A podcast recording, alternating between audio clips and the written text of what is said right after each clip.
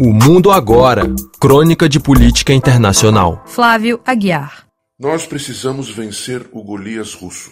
Com estas palavras, o presidente ucraniano Volodymyr Zelensky definiu o papel de seu país e de seu governo na guerra, que nesta semana vai completar o primeiro ano de vida e mortes, em seu discurso durante a abertura da Berlinale, o Festival Internacional de Cinema da capital alemã, na noite de 16 de fevereiro. E no encerramento de sua fala de dez minutos, reiterou a imagem, repescando uma expressão do tempo da Guerra Fria entre capitalismo e comunismo. Nós todos somos o Davi do mundo livre. Dessa forma, explicitou o meta-discurso que acompanha o desempenho de suas forças armadas no campo de batalha. Meta-discurso, a referência retórica que projeta no campo de valores éticos e até estéticos aquilo que acontece no mundo real no caso do conflito que vem sendo descrito como o mais cruento na Europa desde a Segunda Guerra, apesar das atrocidades cometidas por todos os lados na chamada Guerra Civil Iugoslava entre 1991 e 2001. O esforço retórico para enquadrar a atuação do governo de Kiev na moldura bíblica evoca comparações curiosas. Na narrativa sagrada para os cristãos, o pastor de ovelhas, Davi, vence o gigante Golias porque tem por trás de si a força de Jeová, o Senhor dos exércitos de Israel, por ele invocada. Volodymyr Zelensky, que se projeta como Davi, tem por trás de si o peso do Ocidente ressuscitado. Os Estados Unidos, o Reino Unido, a OTAN e a União Europeia, que lhe fornecem bilhões de dólares e euros em armamentos. Seu esforço retórico é o de convencer o mundo que, ao lado da força das armas, por que implora continuamente, ele conta com a força superior da razão e da ética, o que lhe concede uma dimensão histórica e messiânica. Do lado russo, o esforço não é menor. Vladimir Putin tem diante de si o desafio de transformar a invasão de outro país num gesto defensivo, o que também exige uma certa cabriola discursiva. A referência buscada é a da Grande Guerra Patriótica, como é descrita desde os tempos da finada União Soviética, a resistência custosa em termos de vidas, mas bem-sucedida, ao então invasor nazista durante a Segunda Guerra Mundial. A referência é a desnazificação da Ucrânia.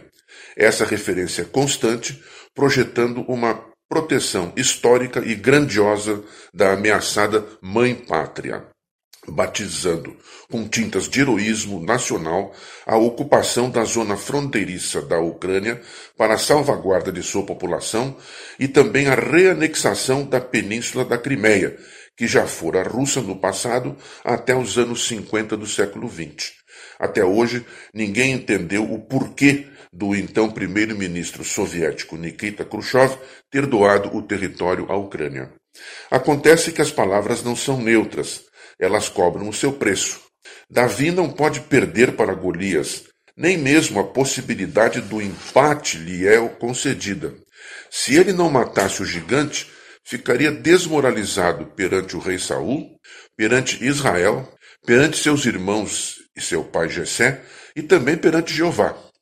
Se Kiev não vencer a guerra, como hoje se apregoa no Ocidente, ela não passará de uma aventura que torrou recursos bilionários e contribuiu para devastar um país.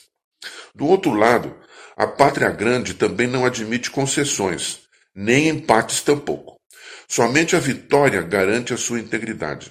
Se a Rússia não vencer, de algum modo, a guerra, ela também não passará de uma invasão desnecessária que devastou um país vizinho e sacrificou a vida de milhares de seus soldados e civis e soldados também do outro lado. Temos assim uma guerra em que, tanto quanto os senhores, os envolvidos nela são prisioneiros de suas palavras e de momento não tem como escapar desta cumbuca em que meteram suas mãos. O que significa a palavra vitória para Zelensky e seus aliados? Expulsar os russos dos territórios ocupados a partir do começo da guerra, em 24 de fevereiro de 2022? reconquistar a Crimeia, afundar a economia russa e derrubar Vladimir Putin? Qualquer desses objetivos parece hoje muito difícil de atingir. E para Putin, o que significa a palavra vitória? A Rússia parece não ter condições de ocupar a Ucrânia, nem política, nem econômica, nem militarmente. Derrubar Zelensky parece estar fora do alcance. Manter os territórios ocupados como um tampão para proteger a Crimeia, onde tem bases militares e navais, mesmo esses últimos objetivos envolvem um custo enorme para a economia do país, acossada pelas sanções econômicas, apesar da asa protetora da China, embora esta pareça reservadamente crítica em relação à guerra. É claro que tudo pode mudar de uma hora para outra, mas de momento a possibilidade de deter a matança no curto prazo parece muito remota. Usamos a palavra porque uma guerra sempre envolve a palavra matança, e de uma enorme matança de todos os lados. Isso nos lembra a sabedoria antiga das palavras de um ditado muito popular no nosso Brasil: Macaco velho não mete a mão em cumbuca.